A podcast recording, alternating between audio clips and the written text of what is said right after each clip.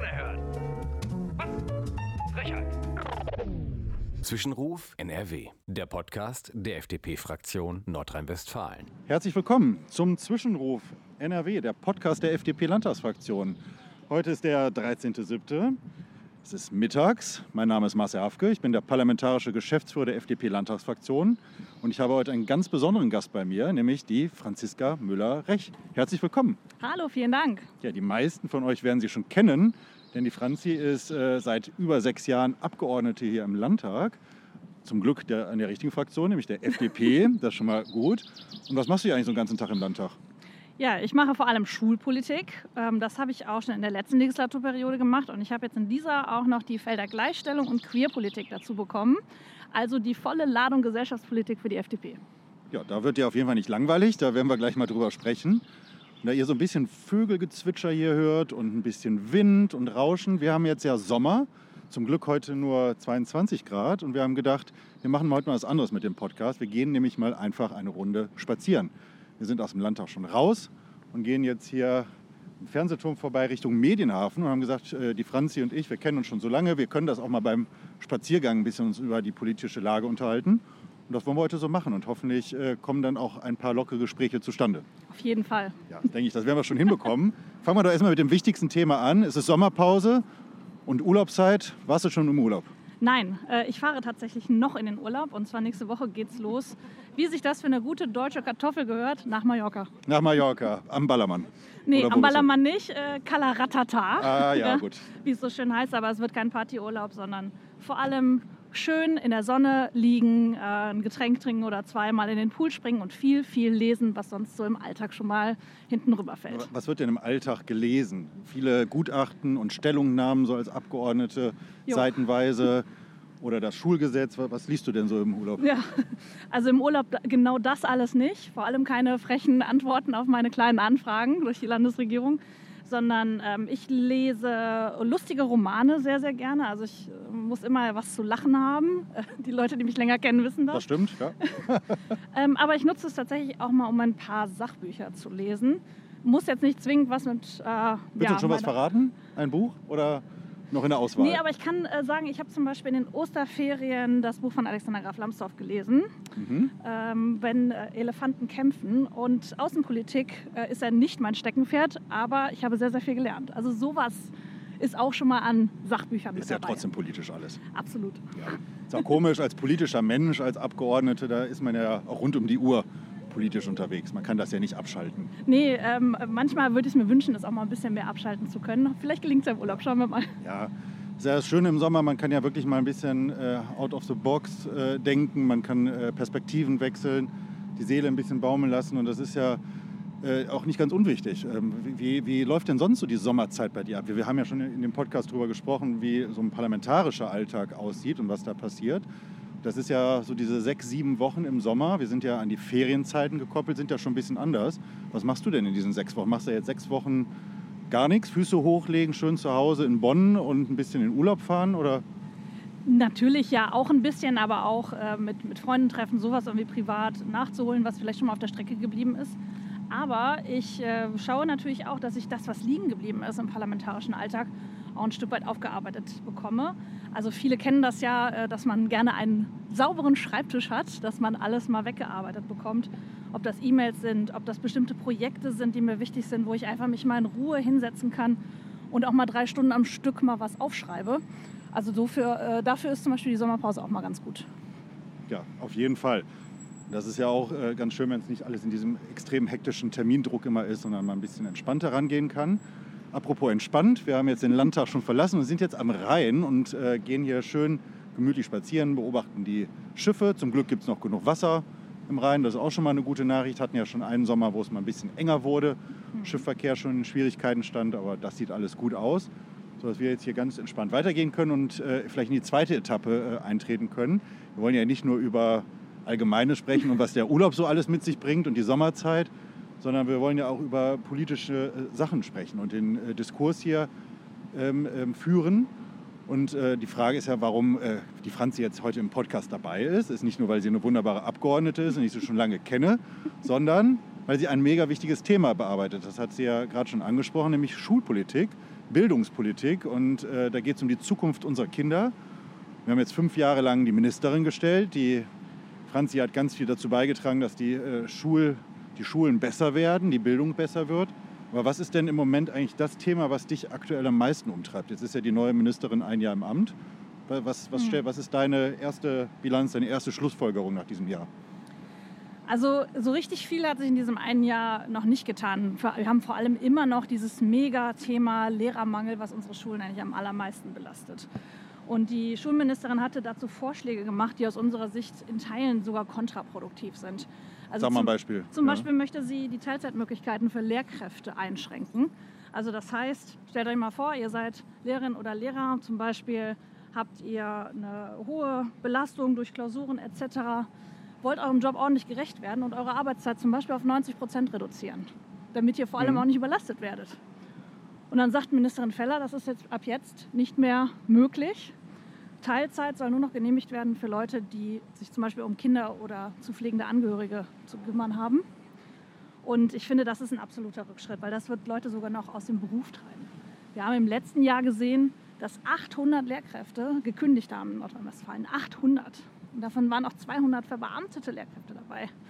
Also das muss man sich mal vorstellen. Ja, Sie haben ja Ihre Verbeamtung zurückgegeben und machen jetzt was Ja, ganz anderes. Ne? Das ist haben- ja schon ein krasser Schritt. Ja, also wirklich finanzielle Nachteile dafür in Ja. Kauf genommen, weil sie sagen, das ist hier alles so unerträglich. die nicht mehr ja. da sind und alles. Ne? Genau.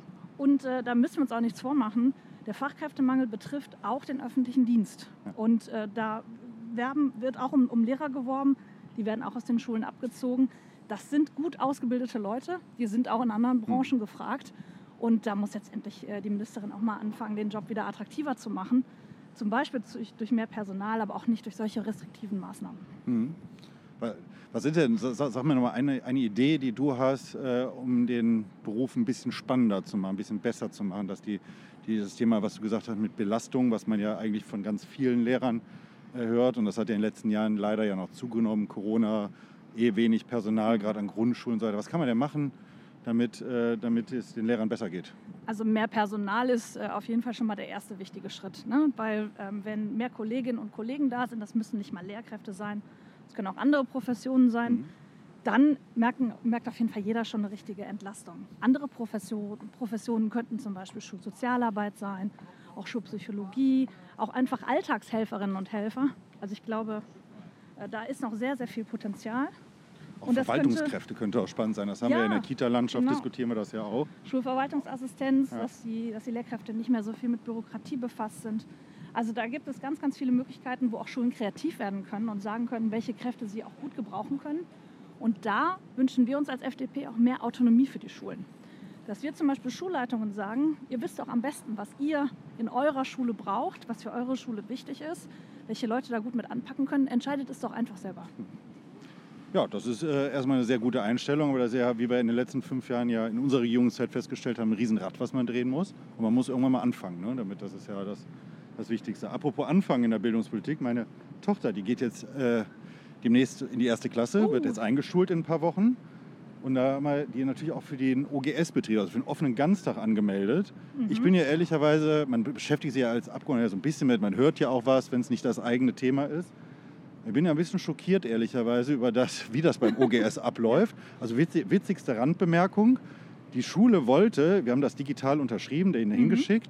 Dann kriege ich den Anruf, oh, das Formular kann nicht verwendet werden. Ihr müsst es auch bitte auf dem Originalpapier, was wir euch gegeben haben, Oh ausfüllen. nein. Unterschreiben. So, das Stichwort Digitalisierung läuft da extrem gut. Oh nein. Aber die Frage ist, ähm, ich weiß, dass wir das schon ein bisschen flexibilisiert haben, aber irgendwie habe ich den Eindruck, das ist schon. Also ich komme mit dem Konzept noch nicht so ganz klar, muss ich sagen. Also die Kinder, die, meine Tochter muss da quasi fünf Tage die Woche bis 16 Uhr bleiben. mhm. Und man kann dann mal einen Tag eine andere Variante wählen, aber sonst sehr starr das Ganze. So, und ähm, von, von inhaltlichen Programm bin ich wirklich gespannt, was da passiert. Wie siehst du das? Also ich meine, wir haben in 2026 Rechtsanspruch, da muss das für Mhm. alle Kinder Genau. möglich gemacht werden. So, was ist denn deine Idee, wie der OGS aussehen sollte? Ein, ein Satz vorher nämlich, weil ich finde es ja schon nicht ganz unwichtig, dass Kinder auch noch mal in Sportvereine gehen Mhm. können und Freizeit haben und ähnliches und Absolut. trotzdem in der Schule vernünftiges Programm äh, geboten bekommen. Genau, also was Wichtigste wird sein, erstmal genug OGS-Plätze überhaupt anzubieten. Das ist äh, schon mal ein großes, äh, großes Problem. Deswegen erstmal gut, dass du überhaupt einen Ja, OGS-Platz mal bekommen hast für deine Tochter. Ähm, weil da klagen auch viele Eltern drüber, dass das gar nicht, äh, dass, äh, das gar nicht klappt. Oder dass dann der OGS-Platz an einer anderen Schule ist, was irgendwie gar keinen Oh Sinn Gott. macht. Ja, auch solche Dinge gibt es. Das ist das eine. Dann muss OGS flexibler werden, aber auch werden können. Also ich möchte da auch mal eine Lanze brechen für die, für die Anbieter, ähm, für die OGS-Träger, weil die müssen natürlich auch so eine Personalausstattung haben, dass sie dann auch flexibel reagieren können. Ne? Ähm, so, und dann ähm, ist mir auch noch wichtig, dass OGS immer auch ein Bildungsangebot ist. Also es ist Mhm. nicht einfach nur eine Verwahrstation oder sowas wie ein, wie ein Hort, wie vielleicht als, als wir klein waren. So nach dem Motto, da können auch mal Hausaufgaben gemacht werden, aber ansonsten Mhm. passiert da nicht viel. Und da müssen wir dann externe Partner mit reinholen. Das könnten zum Beispiel die Sportvereine sein, die du Mhm. genannt hast. Das könnte aber auch zum Beispiel eine Musikschule sein. Und Mhm. na klar muss auch genug Raum gegeben werden für freies Spiel. Also einfach, dass man sich mal Ja. auf dem Schulhof mal hinterher jagt, äh, mal fangen spielt oder ähnliches. Dafür muss es Ja, sind ja doch noch kleine Kinder, darf man sich ja nichts vormachen. Mit Na sechs klar. Jahren ist man schon noch, hat man noch manchmal andere Sachen im Kopf als nur lernen.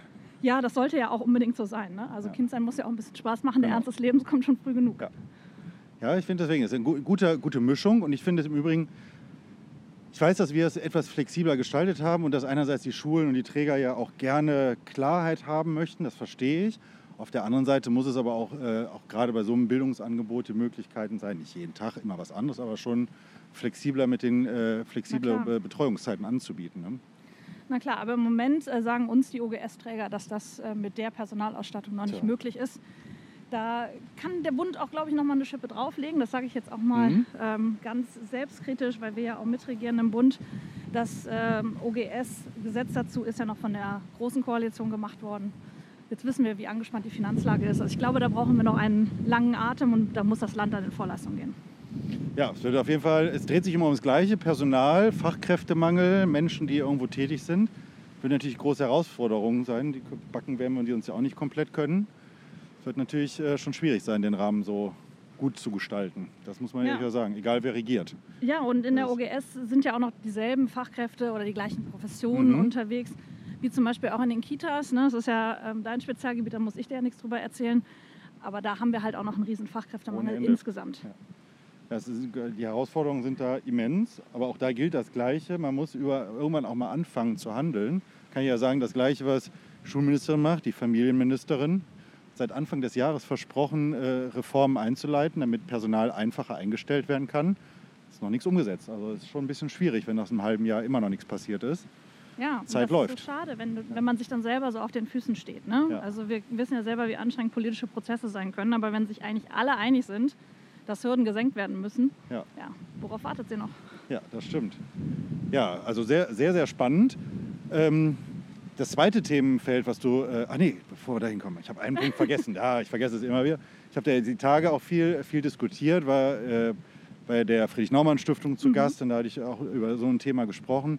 Würde ich gerne, ich glaube, wir sind nicht auseinander da, aber ich würde zumindest mal deine, deine Vision und deinen Eindruck hören wollen zum Thema künstliche Intelligenz, neue Schulgebäude. Wie sieht denn die, eigentlich die perfekte Schule in den nächsten zehn Jahren aus? Steht da eine Alexa mitten im Klassenraum, mit der wir dann sprechen und sagen, äh, Alexa oder ChatGPT, schreib mir, hilf mir doch mal bei der und der Sache? Oder, was, was sind die, oder sagen wir demnächst Tornister weg und nur noch iPad und es ist und nur eine Butterbrotdose, also kleine Aktentasche, die Kinder mitbekommen? Oder was sind, was sind so die, was, wie sieht die Schule in zehn Jahren aus, die, die, wenn du Ja. dir das basteln könntest? Vielleicht sind ein paar Elemente dabei von dem, äh, was du gesagt hast, aber ganz so, äh, ganz so krass würde ich es, glaube ich, nicht zeichnen. Ach, schade. Ich habe mir das schon. Also, was die Schulgebäude angeht, brauchen wir auf jeden Fall erstmal ansprechende, moderne Räume, wo man gerne hingeht. Also, äh, die Schulen sehen leider immer noch so aus wie zu unserer Zeit, dass da teilweise die Fenster nicht schließen, der Putz an den Decken bröckelt, die Toiletten in einem eklig Zustand sind, sind. ne? wo man nicht, die Kinder nicht gerne Das draufgehen. geht alles gar nicht. Ähm, Ja. Da hatte zwar schon mal das Programm Gute Schule geholfen, aber wir brauchen dringend dafür auch ein Update. Das ist auch eine äh, unserer Forderungen, dass das Land da auch den Kommunen mehr hilft, auch unsere Schulen mal in einen ordentlichen Status zu versetzen. Also es sollten offene, schöne Räumlichkeiten sein. Es sind, sollen ja da auch äh, schöne Arbeitsplätze. Vielleicht auch Coworking Space. Räume, wie wir das bei anderen können das auch Gibt offene Konzepte, sogar. oder? Ja, gibt es sogar. Also es gibt so ein paar, ähm, das sind Gesamtschulen, die so ein spezielles Konzept fahren. Schulen im Aufbruch heißen die. Super spannend, kann ich jedem empfehlen, sich da mal ähm, einzulesen.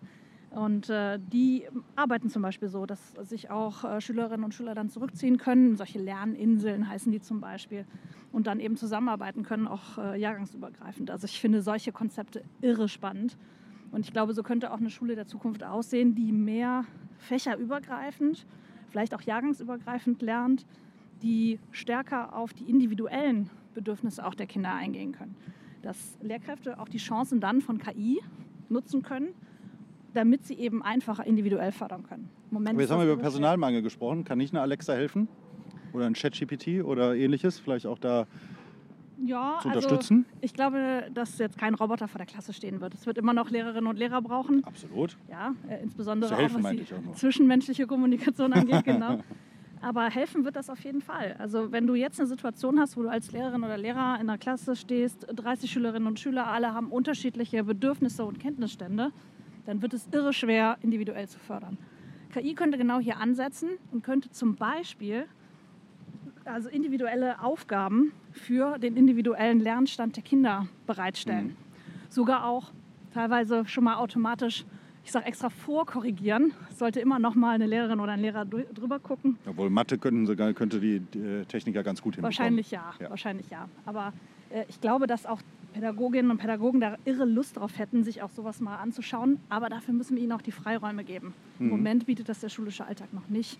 Und ich glaube, diese Chancen müssen wir heben. Da muss auch das Land, auch muss das Schulministerium sich hinsetzen und einfach nicht nur sagen, darf man anwenden oder nicht, sondern muss auch genau diese Entwicklungsarbeit äh, den Lehrkräften auch abnehmen. Da könnte zum Beispiel die Qualis, das Landesinstitut für Schule, könnte da ein guter Ansprechpartner Was für sein. eine Qualle? Qualis. Das ist, Sag doch mal, was das soll sein. Das weiß Das- ja hier nicht jeder, der dazu hört. das ist ein Institut, das ähm, zum Schulministerium dazugehört. Die sind in den letzten Wochen schon mal ein bisschen in der Presse gewesen wegen ein paar IT-Problemen. die waren das, wo die ganzen Daten da alle Die sollen ja abgezogen jetzt, wurden. genau, Ja, die sollen ja jetzt behoben sein. Da haben wir uns echt auch viel zu viel drum gekümmert. Schade, dass wir da so wenig über Sachthemen sprechen konnten, sondern so Skandale immer wieder hochkamen, immer wieder eine neue Salamischeibe.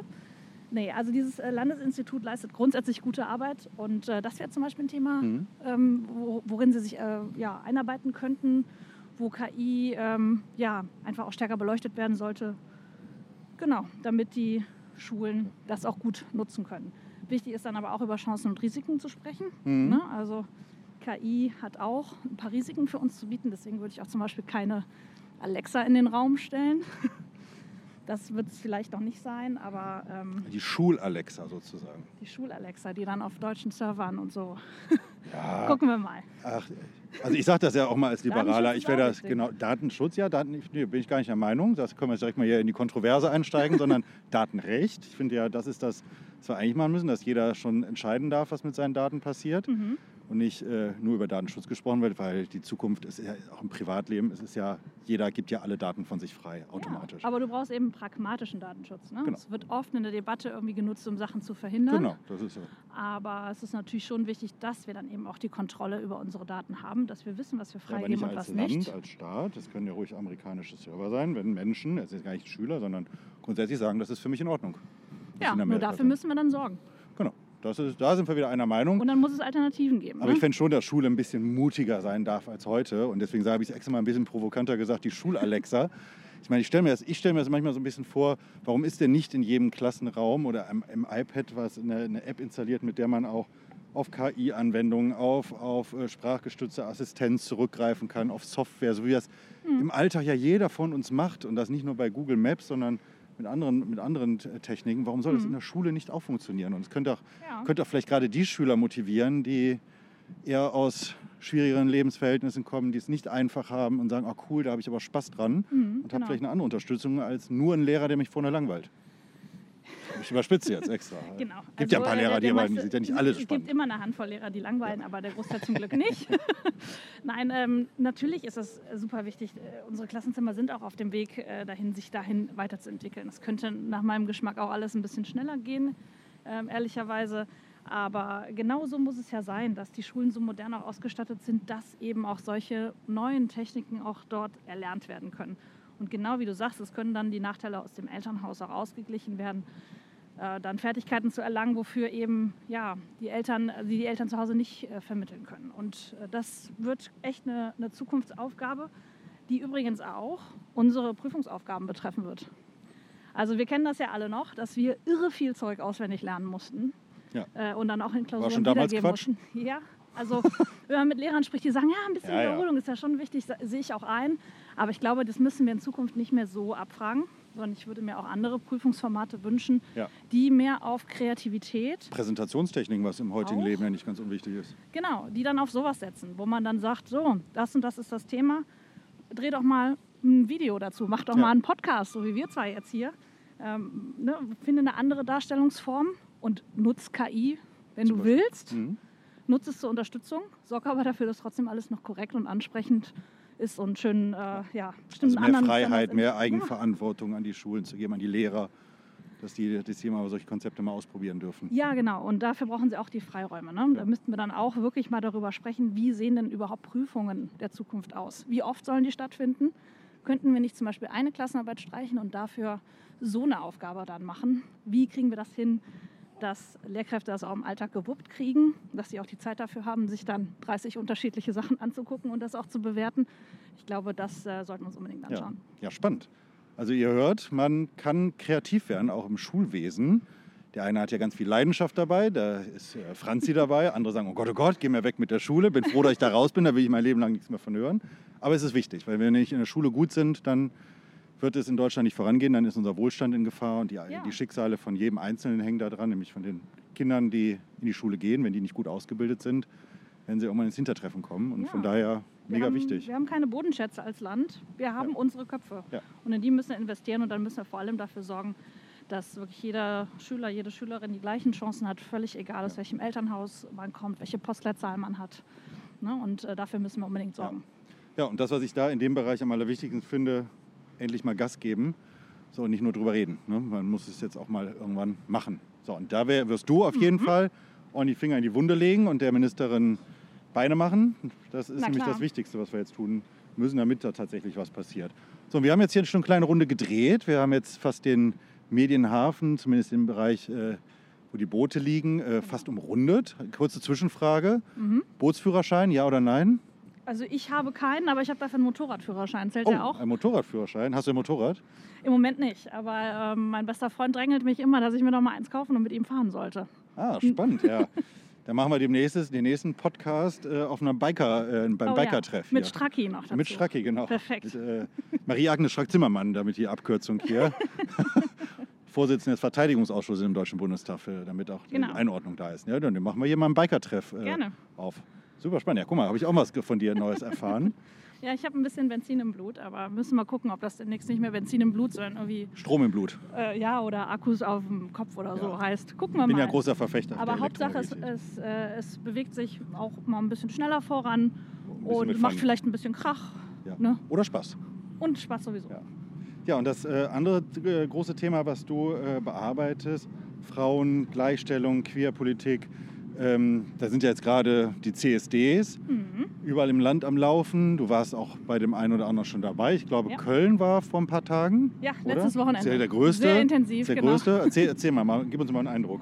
Ja, das war eine ir- irre große Party. Also wer schon mal in Köln auf dem Rosenmontagszug war, muss sich das einfach in noch mal bunter, mitten im Sommer und noch mal größer vorstellen. Oh Gott, oh Gott. Und äh, das alles Und mehr auch noch- Alkohol als äh, bei Karneval oder was? kann ja jeder machen, Ja, wie ich er meint. nur, ich weiß. Also äh, ich möchte da jetzt kein, kein Urteil mehr erlauben, äh, aber grundsätzlich einfach wirklich ein tolles, tolles Fest der Vielfalt. Und äh, das Tolle ist, dass eben da auch noch, ich sage jetzt mal im Gegensatz zum Karneval, wo die Botschaft ein bisschen subtiler ist, da auch die tolle Botschaft eben dabei ist. Komm, wie du bist, feier einfach mit und wir sorgen dafür, dass wirklich jeder Mensch in NRW, in Deutschland, auf der Welt so leben kann, wie er ist. Ja, das ist eine sehr liberale Einstellung. Was hast du da genau gemacht? Also ich war da irre viel unterwegs, ähm, auf unterschiedlichen Empfängen natürlich auch, äh, war auch auf der Straße mit unterwegs. Warst auch auf dem Wagen irgendwo oben drauf? ja, ich bin am Sonntag auch äh, auf dem. Wagen der FDP Köln mitgefahren und habe da auch, ähnlich wie beim Karneval, ein paar Kamelle runtergereicht. Ernsthaft, werden Süßigkeiten runtergeworfen oder was? Wir hatten Seifenblasen zum Ah, Beispiel, okay. das äh, kam irre gut an. Und natürlich ähm, auch noch ein paar andere Giveaways und Flyer natürlich auch, wo wir dargestellt haben, was unsere Ansätze in der Queerpolitik sind. Und äh, das war irre toll, aber eine Sache hat mich besonders begeistert. Und das war der Dike March. Da bin ich am Samstag mitgegangen. Okay, erzähl mal, was das ist. Sagt Also mir das nämlich auch ist- nichts. Das ist eine Demonstration, ein Marsch, Ja. ähm, der ursprünglich mal von lesbischen Frauen gegründet worden Aha. ist. Und die haben sich in den letzten Jahren auch erweitert und sind natürlich auch offen, zum Beispiel für nicht-binäre Personen oder auch für Transfrauen. Und äh, die haben mich angefragt, ob ich da als parlamentarische Beobachterin mitgehen möchte. Mhm, okay. Etwas äh, ganz Besonderes, was vielleicht gar Kennen wir nicht so nur viele von kennen. Wahlbeobachtern in Ländern, wo die Demokratie nicht so Ja, schön ausgeprägt ist wie bei uns. Ja. so ähnlich ist das auch. Und ich glaube, auch der Marc Lubke hat das schon mal, unser Kollege, gemacht im Innenbereich in Lützerath. Also es ist so, dass wir dann als parlamentarische Beobachter nicht mit demonstrieren, sondern diese Demo dann beobachten. Ja. Das war deswegen wichtig, weil es in den letzten Jahren, also vor allem im letzten Jahr, zu Übergriffen gekommen ist, leider. Okay. Wo ähm, gerade wegen der Öffnung für Transfrauen und äh, für nicht-binäre Personen dann Demonstranten angegriffen worden sind von außen. Und auch leider die Presseberichterstattung darüber nicht objektiv war. Und deswegen hatten mich die Organisatorinnen äh, vom Dyke March dann gebeten, ob ich nicht mitkommen könnte, damit, falls wieder etwas passieren sollte, ich als parlamentarische Beobachterin sagen kann, wie es wirklich abgelaufen ist. Also einen guten Leumund sozusagen zu haben. Genau. Der mal ein bisschen, ja, spannend. Genau. Was man ja noch andere sind, ja noch mal ganz andere Aufgaben, die man da so hat. Ja, hätte ich auch gar nicht gedacht. Ich musste auch erst mal gucken, wo ich so eine Weste herkriege. Achso, die hast du gar nicht gestellt bekommen. Nee, nee sowas, hatten, sowas hatten wir nicht. Ähm, Also klar hätten die mir auch Westen gegeben, aber ich habe gedacht, sowas kann man ja auch mal anschaffen. Nicht nur auch für die Folgejahre, sondern vielleicht braucht ja auch einer von euch auch mal so eine Weste. Ne? Äh, wenn, wenn, wenn du mich mal begleitest, dann guckst du, ob ich das alles anständig mache. Die ziehe ich dann das nächste Mal im Ja, ja, Plenarsaal an, genau. genau. Ja, bin gespannt. Ja, da kurze Randnotiz. Versuch es, darf man ja da zum Glück nicht, sodass es da uns ja, Nee, äh, ja jetzt untersagt. sein, äh, genau. genau, ja vielleicht die Randbemerkung. Ich finde das ja immer spannend, man so ein bisschen mal erklärt, was im Landtag passiert. Man darf ja im Landtag keine, keine Zeichen, Symbole oder äh, offizielle Bekleidungen anziehen. Mhm. So, und äh, das ist ja auch eine gewisse Neutralität und Debatte und Ja. Wort und Widerwort und keine Beeinflussung sein soll. Ja, es ist, ein, es Ja. ist ein hohes Haus, das darf man nicht vergessen. Es ist immer noch für mich eine riesen, riesen Ehre, dass ich das machen darf. Und dann ja, muss man sich auch an ein paar Spielregeln halten. Wir Genau. sind Verfassungsorgan. So ist das, ja. Wird immer so ein bisschen auf die leichte äh, Schippe genommen und äh, drüber gelächelt, der Landtag hier. Aber es ist schon äh, nicht nur Verfassungsorgan, ist auch das zweitgrößte Parlament. Und da werden ja auch wichtige Entscheidungen getroffen, wie wir gerade besprochen haben, über Schule, Innenpolitik und ähnliches. Ja. Ähm, ja, was, ist- was ist denn im Moment das jetzt, hast du von den CSDs erzählt? Das ist ja da nochmal ein Statement zu zeigen und ein Zeichen zu setzen für liberale und offene Gesellschaft. Ähm, was ist denn, äh, vielleicht ein Punkt, was ist denn das Thema, äh, was dich da im Moment im Landtag am allermeisten bewegt? Was wird denn diskutiert? Also wir hatten natürlich auch über die Christopher Street Days gesprochen. Da vielleicht auch äh, ein kleiner, sehr stolzer Moment für uns, dass wir es aus der Opposition heraus geschafft haben, dass die Landesregierung die Christopher Street Days auch fördert. Sie hatten das versprochen und hatten, also wir hatten den Eindruck, dass es nicht früh genug passiert. Haben wir für dieses Jahr noch erreicht. 5000 Euro für jeden und zwar auch für die kleineren CSDs. Ne? Wie du Mhm. sagtest, alle denken an Köln, an riesengroße Veranstaltungen, aber es gibt auch kleinere in kleineren Städten. Ja, bei mir in Wuppertal zum Beispiel, wo immer ein paar hundert Leute nur sind. Ja. Ja, aber die kriegen auch eine Förderung. Ja. Und somit schaffst du es natürlich auch, dass Christopher Street Days auch, ich sag mal, im ganzen Land möglich sind, auch wie gesagt in kleineren Orten. Also man kann auch aus der Opposition raus was bewegen. Ja, ist das nicht toll? Ja, ist, ja, ist doch richtig, aber wäre es gar nicht ironisch gemeint. Ist, ja- ist doch ja. super, wenn man da ja, Druck macht, absolut. ist auch was passiert. Deswegen Ja. ist also umso schöner, wenn man dann solche Erfolge dann erreicht. Aber wir haben natürlich auch in der Queerpolitik, auch in der Gleichstellungspolitik noch ganz viel vor uns. Also wir sollten uns vor allem auch mal das Thema Schutzräume anschauen. Äh, gestern sind ja Zahlen ähm, rausgekommen zur Gewalt gegen Frauen. Das Mhm. betrifft aber auch Gewalt gegen queere Menschen. Und wir müssen uns da zum Beispiel Gedanken darüber machen, wenn wir mehr Frauenhäuser schaffen, was dringend erforderlich ist, dass wir auch die queeren Menschen, Menschen mitdenken, dass es zum Beispiel auch für sie Schutzräume, Beratungsmöglichkeiten etc. gibt. Also ganz wichtig ist eigentlich bei, bei dem Thema queer immer diese Menschen auch mitzudenken, weil sie Mhm. oft irgendwie hinten runterfallen. Hast du den Eindruck, die Landesregierung macht das? Zu langsam, zu wenig, zu spät. Ne? Das zieht sich irgendwie so ein roter Faden dadurch, ne? Ja, durch die genau. Landesregierung. Das ist eigentlich in fast allen Bereichen. Also Dabei allem, sprechen wir ja noch niemals über riesige Geldsummen, die da sind ja keine Millionen, Nein, Milliardenbeträge, die da bewegt werden Es müssen. sind oft so, so Zankereien, äh, was die Ebenen angeht. Ne? Das Mhm. kennen wir auch noch aus unserer eigenen Regierungszeit, dass es dann heißt, wer ist jetzt eigentlich dafür zuständig, wer muss das denn eigentlich bezahlen, wer darf denn regeln, wie das jetzt genau abläuft. Und da verzetteln wir uns manchmal. Ja. Und das ist halt immer das, das Traurige, weil es dann zulasten der Leute gibt, äh, geht, die wirklich diese Schutzräume brauchen. Hilfe brauchen, ja. Also bei der Istanbul-Konvention ist das so ein typischer Fall. Da muss das Land, da muss sich auch der Bund engagieren dafür, dass wir in der Lage sind, genug Frauenhausplätze zu haben, damit wirklich jede Frau jederzeit eine Beziehung verlassen kann, wenn es zum Beispiel zu Gewalt kommt. Ja, spannend. Ja. Ja, wir nähern uns langsam im Landtag wieder. Wir haben jetzt gleich unseren Spaziergang beendet, aber so auf den letzten Metern vielleicht noch die äh, wichtigste Frage, die man ja auch auf jeder Podiumsveranstaltung gestellt bekommt, äh, wenn man da äh, oben sitzt. Was, wenn du jetzt in den nächsten Monaten bis zum Ende des Jahres ein Thema umsetzen könntest und könntest das ganz alleine entscheiden im Landtag, was wäre das? Ein Thema. Egal welches, muss ja gar nicht aus deinem Fachbereich sein. Ein Thema, wo du sagen würdest, komm, das kann ich jetzt alleine entscheiden, da stimmt der Landtag einfach so ab, wie ich das möchte. Das stimmt ja. na- Oh Gott. Ja, guck mal, Die jetzt Frage war ich gar nicht so. Habe ich dich gar nicht vorbereitet, ne? Nee, Das da ist ja- So viele Wunsch, äh, Wunschvorstellungen bei mir irgendwie durch den Kopf. Also ich glaube, dieses Schulinvestitionsprogramm, das brauchen wir dringend. Mhm. Ich glaube, das äh, würde echt unsere Schulen nochmal enorm voranbringen. Ähm, ich denke aber auch an unseren Antrag, wie gesagt, für eine Arbeitsplatzschule, wo wir den Seiteneinstieg weiter öffnen, wo wir es einfacher für die Schulen machen, mehr Personal zu gewinnen. Also zwischen den beiden würde ich wahrscheinlich eine Münze werfen. Okay, dann gucken wir mal, ob der Wunsch in Erfüllung geht. Oder wir machen beides. Ich weiß, genau, ich weiß, dass du daran arbeiten wirst, weil manchmal gehen ja Wünsche trotzdem nur in Erfüllung, wenn man auch dran arbeitet. Dann kommt Genau. ja nicht einfach so. So, von daher wirst du das tun.